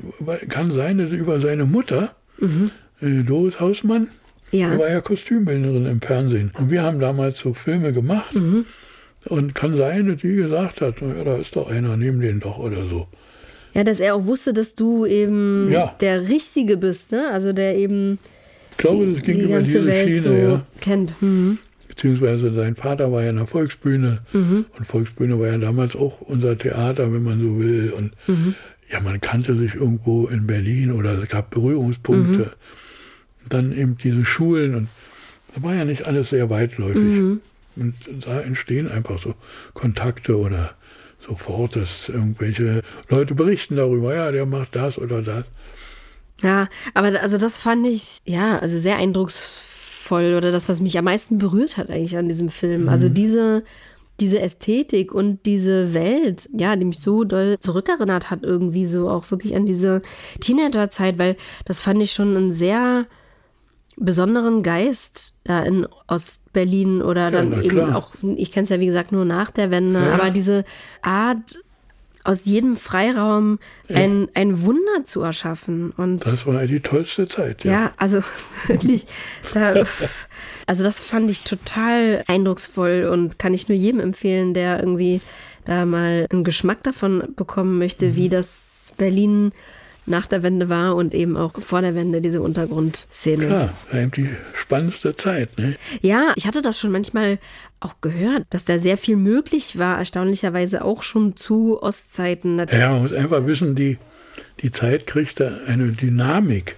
Ja. Da konnte sich keiner entziehen. Aber auch ja, schon ja, zu Ostzeiten. Ja, ja, mhm. ich meine, also wirklich so also nach dem Studium, als ich fertig war, so in den 70er Jahren, mhm. ging das so langsam los. Ja. Und die 80er wirklich, die kriegten da Zug, ja. Und, und dann, ja, ließ sich nicht mehr aufhalten. Ne? Aber wie ging das zusammen? Also, dass da so viel möglich war. Und also, es ist ja eine absolute Parallelwelt. Ja. Also, diese Mielke-Welt und diese Welt. Wie konnte das naja, man kann so nicht, lange parallel man kann nicht existieren? lange den Deckel drauf halten, wenn es Wasser kocht. Ne? Ja. Das geht nicht die Menschen haben doch einfach den Sinn nach einem anderen Leben, sich ihr eigenes Leben gestalten zu wollen, gemeinsam. Nicht? Und dann hat man gesagt, nein, nein, und man muss immer fragen, ob man das darf. Also das geht einfach nicht. Das geht mhm. nicht. Also ich meine, der Staat hätte ja dann doch auch Möglichkeiten gehabt, dem äh, früher ein Ende zu setzen. Also es ist ja, ja dann doch irgendwie auch ein bisschen wird, gelassen worden. Das wird so. ja diskutiert, nicht? ob es die chinesische Methode gegeben hätte, also die Panzer da über den Tiananmenplatz fahren zu lassen. Aber man muss immer wissen, also es gibt eine Armee, eine NVA. Es gibt eine Polizei und die Stasi, das waren die drei Organe. Ja. Die Armee war Wehrpflichtige. Also ich war bei der Armee 18 Monate. Also erstmal hätten wir nicht geschossen, zweitens hatte jeder hatte seine Privatjacke irgendwo äh, deponiert. Also die NVA fiel flach. Die Polizei, die stand ja auch da zwischen den Fronten, wenn man so will. Also du meinst jetzt direkt als Staatsorgan, um, um den 9. Ja. November herum, ja, also ja, klar, um die als Revolution herum. Mhm. Naja, ja. und was blieb dann übrig? Dann blieb die Stasi übrig, wie viel waren es? Ich weiß gar nicht. Und mit ihren Felix Dzerzhinsky Regimentern und das wollten die nicht riskieren. Mhm. Das ging einfach nicht. Man Aber ich meine jetzt diese ganzen Jahre davor, also mhm. jetzt im, sage ich mal, LSD-Viertel, ne? Also, dass da doch dann so viel scheinbar möglich war. Was glaubst du, wie konnte das sein? Also, dass dieses Paralleluniversum auch so lange existieren konnte man, man und auch kann gelassen eine wurde? totale Überwachung, es geht einfach nicht. Es geht einfach. Das also, sind das Wünsche, Gefühl, das sind Leidenschaften. Und war aber dein Eindruck damals, dass es, ähm, also dass sie das schon ziemlich genau wussten und aber dann irgendwie auch gelassen haben und toleriert haben oder dass sie vieles einfach auch wirklich nicht wussten? Ich würde einfach mal sagen, die wussten schon ziemlich genau, was gespielt wird. Aber diese ganze Sache zu unterdrücken, was braucht man dafür ein Apparat, einen unproduktiven Apparat, der nichts weiter hat, äh, macht als verbrauchen. Hm. Also er produziert lieber, nichts. Nicht? Also lieber einschleusen, gucken und informiert sein, aber lassen sozusagen, war das dann eher ja, das Konzept? die wollten ja, ja, die wollten ja nicht unbedingt lassen. Mhm. Oder die wollten ja schon einschreiten dort mhm. und so. Ne? Aber das war nicht so einfach. Und dadurch scheiterte das alles. Hm, ja, ich meine, das ist ja auch schön erzählt in dem Film. Also wie der Stasi-Mann, der das Ganze überwachen soll, auf einmal dann merkt, dass das eigentlich, dass er unheimlich angezogen und fasziniert ist von dieser ja, Welt und sich ja, die, ja. die Verhältnisse von wer ist der Gute, wer ist der Böse für ihn genau umkehren. Und der, der, Neid plötzlich drauf, Mensch, was machen die alle? Also wir haben ja immer in unserer Diskussion am Tisch immer gesagt, na Mann, die waren schon neidisch drauf, wenn wir oder häufig die Partner gewechselt haben. Darauf waren die schon neidisch. Ne? Und so, dann steht doch immer in den Stasi-Akten dann drin HWG, nicht? als Kürzel. Das heißt dann häufig wechselnder Geschlechtsverkehr. Ah, ja. Als Erkenntnis, als Erkenntnis. mhm. Naja, na gut. Tolle Erkenntnis. Nicht? Ja, und das ist auch frustrierend für so einen, der also, weiß ich, so eine Plattenwohnung in Matan hat und mhm. da so leben muss und dann taucht er immer ein in die bunte Welt ja. des Prenzelberges in die Bohem. Das ist alles viel schöner und alles viel besser. Und ja, und er will auch so leben, als da so ein komisches äh, Leben irgendwo. Im Hamsterkäfig, so, ja. Ja, ja, das geht mhm. nicht. Um nochmal so zum Thema deines Teams zurückzukommen. Mein Eindruck ist, und du sag mir mal bitte, ob der mich täuscht, dass früher die Teams vom Szenenbild eigentlich viel kleiner waren Und mhm. jetzt, obwohl es halt der VFX gibt, was eigentlich so viel abnehmen kann, die Teams aber immer größer werden und das ein Riesenapparat ist. Stimmt das? Richtig, ist so, ja. Wodurch kommt das? Ist einfach mehr Geld da oder ist es klarer, wie wichtig das Szenenbild ist? Hat das mehr naja, Bedeutung erlangt? Auch die Ansprüche werden größer. Ja. Ja, man sieht also die großen amerikanischen Produktionen, was die da alles machen und so. Jetzt abgesehen vom Inhalt. Ja. Aber einfach, was möglich ist. Und dem möchte man auch nachgehen. Ja. Beziehungsweise auch konkurrenzfähig sein. Also ähnliche Produktionsbedingungen, ähnliche Technik und dann versuchen, die Filme auch in die Kinos zu bringen und dass Leute reingehen. Letztendlich ist Film ja auch ein, ein Produkt, also ein Produkt, was verkauft werden soll. Und jeder, der da Geld reinsteckt, will auch wieder Geld verdienen. So ist nun mal unsere Gesellschaft. Und da sind die Ansprüche dann aufgrund der Bedingungen, in denen wir ausgesetzt sind, also Film, amerikanische Filme, alles, mhm. Äh, die neuen Sehgewohnheiten. Ja. Also muss man dahinter kommen, wie machen die das, wie geht das, wie geht das. Aber hast du dann noch andere Budgets mittlerweile für Ja, dein... natürlich auch. Ja. Auch das hängt damit zusammen. Kannst du, das, kannst du das vergleichen, was du früher hattest? Ist das jetzt dreimal, viermal so viel? Oder? Ja, das ist schwer zu sagen. Das hing immer vom Projekt ab. Ja. Also es waren große Summen im Spiel, die damals utopisch waren, die heute nur noch groß sind. Mhm. Aber für jeden Ding gibt es ja nur auch einen, nicht? Also diese Produktionsbedingungen haben sich völlig geändert, auch aufgrund von Arbeitsschutz einfach nur mal mhm. zu sehen. Ah, ja, okay. mhm. Das hat sich auch total verändert. Dass die Leute nicht mehr so lange arbeiten dürfen. Nicht mehr so lange arbeiten dürfen, genau. Und die Belastungen sind sehr hoch geworden und so. Also es sind einfach andere Bedingungen andere Sehgewohnheiten, andere Bedingungen zu arbeiten und auch andere ökonomische Bedingungen. Kannst du aber mal da zwei Projekte gegenüberstellen? Also zum Beispiel, wie ist der Laden entstanden? Wie war da mhm. deine Teamgröße? Und jetzt zum Beispiel bei der Stasi-Komödie, was hattest du da ja, ein Apparat? Wenn man mit dem Laden nimmt, also war also Szenenbildassistent, drei Requisiteure, außen ein Innenrequisiteur. Das war es eigentlich, ja. Jetzt nicht von den Werkstätten, Maler, Tischler und so weiter, ja. Weil da hast du wieder mit Babelsberg da zusammengearbeitet. Da habe ich mit Babelsberg gearbeitet und studiomäßig und so. Wie viele Leute hast du da unter dir? Äh, ja, das ist schwer zu beschreiben. So, es sind also eine Werkstatt. Weiß nicht, einen Tag arbeiten fünf dran, anderen Tag zehn oder so. Das ist schwer zu sagen. Nein, aber heute gibt es ja die Werkstätten plus die ganzen Nebengewerke, mhm. Z-Dresser und Dekos und weiß ich was alles. Ja. Also das ist jetzt mit der Stasi-Komödie war das also ein Vielfaches von dem. Beschreib, beschreibt man dein Apparat? Also im Gegensatz, also vom Laden, ich sag mal, da waren es also fünf Leute mhm. und hier waren es etwa 25 dann. So. Ja. Und wer ist das alles? Wer, wer ist mittlerweile alles dabei, wenn so eine große Produktion man, man sagt, gemacht wird? Äh, Z-Dekorator, Z-Runner und also ich weiß gar nicht, was alles dort engagiert wird, ja. Die auch die, die Arbeitsbedingungen, also einfach nur absperren, damit jemand da rein kann mit seinem Kran oder mhm. so. Das koordinierst du dann auch bei Weitem nicht mehr. Da, da hat man einen dafür, der koordiniert das alles, ja. Mhm. Hatte im Prinzip eine eigene Produktionsleitung. Nicht? Okay. Und kostet dich das auch Zeit, das zu koordinieren, oder kannst du das wirklich abgeben? Dann musst, kannst du dich das weiter um den kreativen Bereich. Machen, ja. Also das muss man wirklich machen. Äh, delegieren und sofort sagen, du bist dafür verantwortlich und dafür und also abrechenbar ist, dass es ineinander greift, mhm. dass die miteinander reden. Und meine Technik ist da immer eine Frühbesprechung zu machen, wo alle vom Team dabei sind und jeder Fahrer weiß, was an dem Tag gemacht wird. Und also jeder Fahrer deine Abteilung. Ja, ja, ja. ja. Mhm. ja die müssen alle wissen. Wenn irgendwo eine Frage auftaucht, irgendwas, nicht einfach sagen, ja, ich bin ja hier Fahrer, das geht mich nicht an. Nein, sagen, okay, das machen wir, ich gebe es sofort weiter.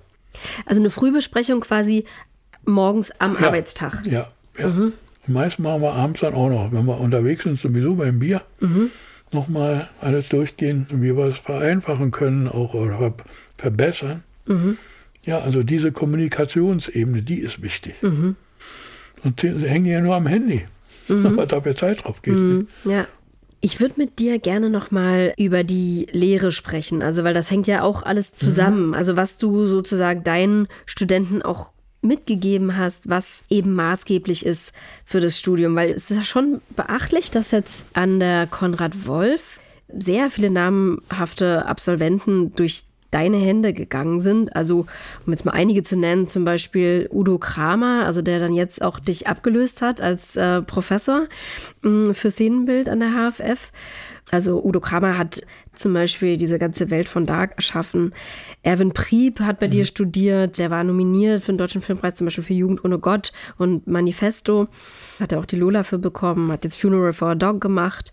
Myrna Drews, die diesjährige mhm. Gewinnerin des Filmpreises äh, für das Szenenbild von Lieber Thomas. Das war ja auch deine Studentin.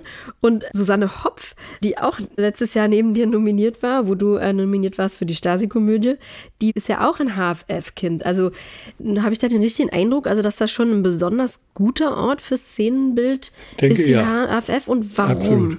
Also der gute Ort ist einmal hängt nicht nur mit mir zusammen oder hängt nicht mit mir zusammen. Genau, also du warst von 2004 auch, bis 2011 ja, Professor. Mit den ne? anderen, die dort alle waren. Ja. Aber die kamen alle aus dem gleichen Nest. Ja. Die hatten alle die gleiche Philosophie. Wie muss man arbeiten? Was muss man können? Wie muss man kommunikativ unterwegs sein? Ja. ja. Und gleichzeitig mit den anderen, mit der Regieklasse. Ja, da gibt es alles an der HFF. Da gibt eine Schauspielschule, ja? ja. Die machen kleine Inszenierungen, ja. Da gibt es also Kamera, alle. Also die sind gewöhnt, im Team zu arbeiten. Mhm. Mit allen anderen Gewerken. Und ein wichtiger Punkt ist dabei, dass sie sich austauschen können, also auch sprachlich. Dass sie miteinander reden, über Ideen und so weiter. Ideen gemeinsam entwickeln. Also wie, wie bei den Großen üblich ist. Mhm. So wurde bei den Kleinen angefangen. Das ist der erste große Vorteil. Und der zweite ist natürlich, wenn man die HFF verlässt, dann ist danach gleich das große Babelsberger Studio. Und da kann man hingehen und da kann man den Oscar-Preisträger anfassen, wenn man ihn findet. Ne? Und die können sehen, wo hängt die Latte. Also wie macht man was. Ne? Ja. Was für tolle Gebilde werden dort gemacht. Wie ist die Zusammenarbeit mit VFX beispielsweise? Ja? Mhm. Also welche Vorbereitung muss man machen und welches Können muss man selber haben, um da mitreden zu können? Das ist auch ganz wichtig. Ja? Nicht also nur wissen, sondern nee, ich muss technisch zeichnen können.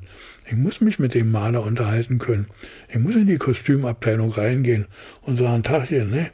Also ist zum Beispiel dieser technische Bereich auch stärker ausgeprägt als an anderen Universitäten? Glaube ich nicht, dass sie ausgeprägter ist, aber die haben den professionellen Zugang. Ja. Das ist das Wesentlichste. Da wird nicht bloß so geredet, eventuell könnten wir mal, mhm, mhm. wenn es nett ist und so. Und jeder Student, der dort studiert, der hat ja mindestens drei oder vier Filme gemacht, selber gemacht. Mhm. Also die kann er zeigen. Da war ich der Zehnbildner. Bei den vielen anderen Hochschulen, die machen alle zusammen eine Dekoration. Acht Studenten bauen eine Dekoration. Bei uns bauen auch äh, acht Studenten eine Dekoration. Bloß einer ist der Zehnbildner. Und beim nächsten Mal bauen die bei dem mit. Also jeder hat vier Filme geschaffen in Eigenregie.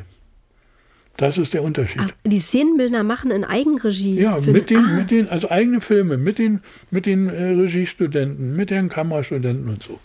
Die können so einen kleinen Film gehen los mit fünf Minuten. Sachen. Okay, aber wo sie jeweils Zehn-Bildner ja, sind. Ja, genau, wo sie machen. Wo aber ich dachte, das wäre an den anderen Filmhochschulen auch so in München und so, dass die interdisziplinär... Das, das, das ist nicht so sehr. Da machen alle eine Dekoration oder es ist viel, viel enger alles gestrickt. Mhm. Also wir haben ja eigene Studios, wir haben ja alles. Mhm.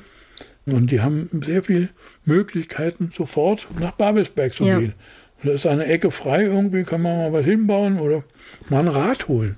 Beschreib doch nochmal dieses Nest, was du meintest, also dass ihr alle aus demselben Nest wart. Na, wer, wer war da mit dir? Die sind gewöhnt, miteinander zu arbeiten, miteinander zu leben eigentlich. Aber wer war das? Wer hat da auch mit dir unterrichtet? Also, weil das ist ja schon so ein Geist auch von so einer Hochschule, den kann man ja auch nicht alleine erschaffen wahrscheinlich. Nein, also du war zum Teil, waren das ja auch ehemalige Studenten von dort. Agita Wacho, Angelika Böhm, die alle dort Professoren jetzt sind. Nicht? Die sind ja alle da hervorgegangen. Ja. Oder aber auch Christian Bussmann aus Hamburg, der hat dann sehr viel Kalkulation unterrichtet. Also berechnen, was kostet das alles, ja. Und immer wieder inhaltlich reden. Mhm. Kann man das in diese Richtung verändern. Also sehr praxisorientiert gewesen. Mhm. Aber das heißt, die Dozenten waren oftmals dann früher selber Studenten von der ja, HFF ja, gewesen. Ja, ja, ja. Und kanntet ihr euch auch so, also schon aus, aus Arbeiten? Also hattet ihr früher in der Arbeitswelt auch schon zusammengearbeitet dann mit deinen Dozentenkollegen? Nee, ich hatte ein bisschen anders gemacht. Wir haben uns jeden Mittwoch in der Kneipe getroffen, im Berliner Prater. Mit den Dozenten, die anderen Dozenten? Alles, ja. Jeder wie er konnte. Und ah, dann ja. wurde über private Dinge geredet, ja. Mhm. Also jeder kann doch mal irgendwie über eine ökonomische Not oder in irgendeine, irgendeine Not kommen oder was. Mhm. Ja? Oder Oma geht's nicht gut oder irgendwas. Das gehört alles zum Studium dazu. Das geht so weit, Liebeskummer. Das ist ein Ding, wo einer nicht mehr arbeiten kann. Und das war aber die Dozenten und die Studenten, ja, ja. die da saßen? Ja, ja. Und welche, die in der Freiheit, also Uli Hanisch oder so, der ist da auch oft gewesen. Habt ihr auch eingeladen von außen dann? Ja, die kamen einfach vorbei, ja klar. Weil, weil sie euch einfach kannten. Ja. Und, und man hat ja auch immer Leute gesucht. So, ja. kannst du bei mir mitmachen und so weiter. Also es war ein Übergang auch in die Praxis. Also quasi eine wöchentliche Kontaktbörse und Kann Supervision sozusagen. Ja, ja genau. Ja. Wer hat das ins Leben gerufen? Weiß nicht, keine Ahnung. Aber es ist interessant, wie wichtig sowas ist, ja? Natürlich. Also so ein einfaches Mittel eigentlich, aber was es verändert und bewirkt. Ja, als ich anfing dort, war mal eine Situation, wir haben ja damals immer so nach fünf, also höchstens acht Studenten genommen. Mhm, ja. Es ist Einzelunterricht. Nichts anderes, ja. Also man kann nicht Massenunterricht draus machen. Also jeder hat seine Probleme und jeder ist speziell, also in seiner Entwicklung und so. Also das geht gar nicht. Aber das war so eine Situation, wo die Wirtschaftskrise war. Mhm.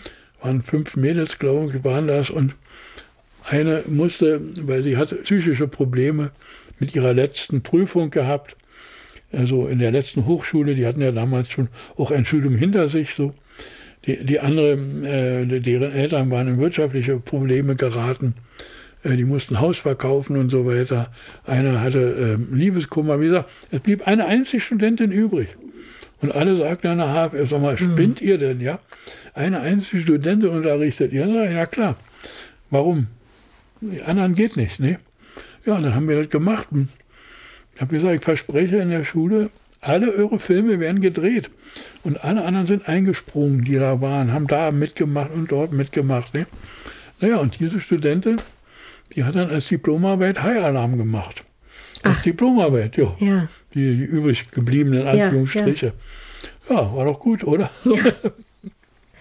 Und dieser Stammtisch, das waren dann aber nur die Szenenbildstudenten oder alle Studenten? Nee, eigentlich nur Szenenbildstudenten so. Aber trotzdem die anderen Dozenten aus den anderen Fachbereichen? Nee, nee, die auch nicht. Nee. Sondern du und deine, also deine, deine Truppe? Ja. Okay. Jeder konnte dazukommen, klar. Ja, weil es ging darum, um Probleme, die an sich so scheinbar Problemchen sind. Mhm. Aber die kann sich aufstauen beim Einzelnen, dass er da nicht mehr rauskommt. Und dann ist ja. er vielleicht eine Woche oder zwei Wochen verloren. Das muss ja nicht sein. Kann man doch, kann man doch regeln. Und beim Bierchen halt besser manchmal als in ja. der Hochschule. Na, na klar. Mhm. Ja, Projekte besprechen. Mhm. Ja, und wie gesagt, die Börse. Wer bei wem mitmacht und so. Ja. Ich habe gehört, du hast das auch noch nach deiner Zeit lange gemacht, ne? nachdem oh. du schon raus bist aus der Hochschule. Ja. Wie lange hast du den Stammtisch gemacht? wann war der letzte? Vor 14 Tagen, glaube ich. Ach, du machst es immer noch? Nicht immer. Also, äh, nein, wir rufen uns an gegenseitig. Ja. Und sagen, ah, wollen wir nicht mal und so. Und, ja. Ja, und, oder andere kommen von irgendwie, ich sag mal jetzt von draußen, ja. wieder zurück, haben ein Ding gedreht oder so meine, es funktioniert da genau so noch. Ja? Mhm. Die, die ziehen sich ja, Armin Prieb oder so, wenn der seine Sachen macht, dann holt er auch die Studenten mit. Also es ist immer noch die gleiche Methode. Mhm. Also nicht irgendwie einen alleine studieren, irgendwo lassen, so, das mhm. bringt nichts. Film ist Teamarbeit und muss man im Ganzen auch so anerkennen. Ja. Gibt es noch was neben den Dingen, die du bereits genannt hast, die du entscheidend findest oder entscheidend fandest zu vermitteln in deiner Funktion als Lehrer? Naja, gesundes Verhältnis zur Gesellschaft, nicht? Gesellschaftliche Probleme diskutieren. Mhm. Ja, Zeitung lesen oder ich sag mal ganz einfache Sachen. Nein, dass man weiß, was um einen herum passiert und wo man sich eventuell einbringen muss. Also nicht in der Filmwelt äh, sein, sondern in der real existierenden Welt zu bestehen. Ja. Nur dann macht man auch Filme vielleicht, die interessant sind. Gab es noch andere Punkte, worauf du deine Lehre gestützt hast? Eigentlich nicht, nein. Ja. Das ist schon eine ganze Menge so. Also wenn heutzutage doch auch, gibt es ja nur den Bachelor Master, ne? Ja. Und da kommen die also von den Schulen, von den ganz normalen Schulen und müssen eigentlich oder sollten ein Praktikum vorher haben und so. Und das ist alles noch so verschult. Dieses System mag ich überhaupt nicht, ja. Also wenn sie alles erledigt haben, dann kriegen sie eine 2 oder so. Ja, mhm. habe ich gehasst wie die Pest, ja. Ich habe oft gesagt, man schreibt euch eure Zensuren alleine, ja, keine Sau braucht das, ja. Was ist der Unterschied zwischen einer 2 und einer 3? Ja, ich habe das nie gewusst. Nein, also nicht diese Bewertung und auch die Ängste. Also die, diese Ängste zu schüren für, für irgendwelche Abschlussarbeiten oder so. Mhm. Mann, da kann man doch drüber reden. Ja. Mhm. Also bei uns gab es nicht einmal eine Diplomprüfung, wo einer durchgefallen ist. Mhm. Also dann sollte man das vorher machen, mhm. aber nicht dort einen da vorführen oder so. Nein, also diese Ängste nehmen. Ja. Ja. Da sagen, Mann, Studium ist was Schönes, ja, lass uns mal machen. Mhm. Das ist eine wichtige Einstellung zu den Studenten. Was möchtest du jungen Szenenbildnern gerne mit auf den Weg geben? Ja, dass sie viel Spaß haben sollen am Leben. Hm. Wirklich, ja. wirklich, das ist genau richtig. Ja. Und was wünschst du dem deutschen Kino? Oh, dass sie endlich von ihrem Betroffenheitsscheiß wegkommen. ah ja, ja. Es gibt riesige gesellschaftliche Probleme auf der Welt. Wirklich. Hm. Und wir eiern da immer noch rum, ja, und ach Gott, ja, da, nein, ach, ja, die Kinos sind leer. Also mehr substanzielle Komödie. Muss nicht Komödie sein, mhm. kann alles sein, aber nicht so ein Betroffenheitszeug dann, ja. Betroffenheit ist für mich ein Ausdruck einer Gesellschaft, die stagniert. Mhm. So, die haben alle ihr Zeug gehäufelt und ihre Konten oder weiß ich, Wohnungen eingerichtet oder, oder, oder, ja, und sowas. Und nun sind nur bedacht, nichts zu verlieren. Mhm. Das heißt, sie wollen die Gesellschaft nicht verändern. Sie wollen nichts verlieren, also auch nichts gewinnen. Ne? Mhm. Sie wollen einfach nur, dass es so bleibt. Also, als Ausdruck in der Kunst bleibt dann nur noch die Betroffenheit. Über irgendwas, ah, oh, ich bin betroffen, ja, oh, so, ne? Nein, aber das ist Stagnation und das ist das Ende einer Gesellschaft. So ist Rom untergegangen, ja. Ja, das ist einfach so. So sind alle großen Gesellschaften oder Zivilisationen sind so untergegangen, dass sie nur noch darauf waren, auf alles nur noch zu belassen, nicht mehr zu verändern. Also das heißt, dann wünschst du dem Kino die große Vision? Ich wünsche den Filmemachern eigentlich mal, der Knete kommen. Mhm und nicht immer bis betroffen sind und dann da und dann, ach ja, und die jammern dann mit dem noch mit und mit dem noch mit und ja, und wenn du Pappbecher nimmst, dann kriegst du auch noch 10 Euro dazu statt Plastikbecher. Ja, also das kann es doch nicht sein. Nein, das ist irgendwie, dieses Betroffenheitskino ist aber ein gesellschaftliches Problem. Darf man natürlich nicht nur den Filmemachern nur äh, aufs Brot schmieren. Mhm. Aber natürlich, wir sind abhängig vom Publikum wie gesagt, wenn Publikum nicht kommt, dann ist ihm nichts. Nicht? Und dann entstehen auch keine gemeinsamen Ideen mehr oder kein gemeinsames Handeln. Das ist wirklich Stagnation und das ist Untergang. Welcher Film hat dich denn zuletzt richtig vom Hocker gerissen, den du im Kino gesehen hast? Na, eigentlich waren es äh, schon hier, der Dresen-Film fand ich schon großartig. Der Gundermann? Oder der äh, aktuelle? Der aktuelle, der Gundermann fand ich sehr gut, der, mhm. der aktuelle auch. Und äh, lieber Thomas war natürlich auch ein, ein Versuch, mit der Geschichte äh, klarer zu kommen und so. Ne?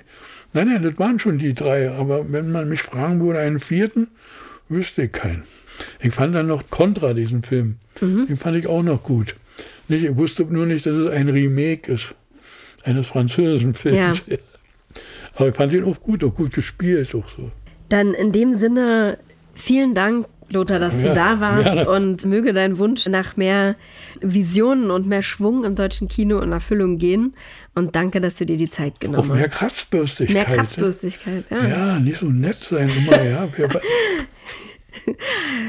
also, in dem Sinne, mit gutem Schwung fürs deutsche Kino, vielen Dank, dass du da warst. Danke auch. Ja, schön, dass ihr wieder zugehört habt. Ich hoffe, ihr habt einiges mitnehmen können und neu entdecken und verstehen können über das Thema Szenenbild. Nächste Woche läuft dann schon unsere letzte Folge der achten Close-Up-Staffel. Freut euch auf die Schauspielerin und Regisseurin Mariam Sareh. Wir sprechen über ihre Schauspielkarriere. Ihr kennt sie aus Vorblocks, Shahada oder Systemsprenger, aber ihr kennt sie auch von ihrer Arbeit als Regisseurin, von ihrem Debütfilm Born in Evin, der direkt mit dem Deutschen Filmpreis als bester Dokumentarfilm ausgezeichnet wurde 2020. Ja, bis dahin euch eine gute Woche und ich freue mich, wenn ihr wieder dabei seid, wenn es heißt nächste Woche wieder Close Up.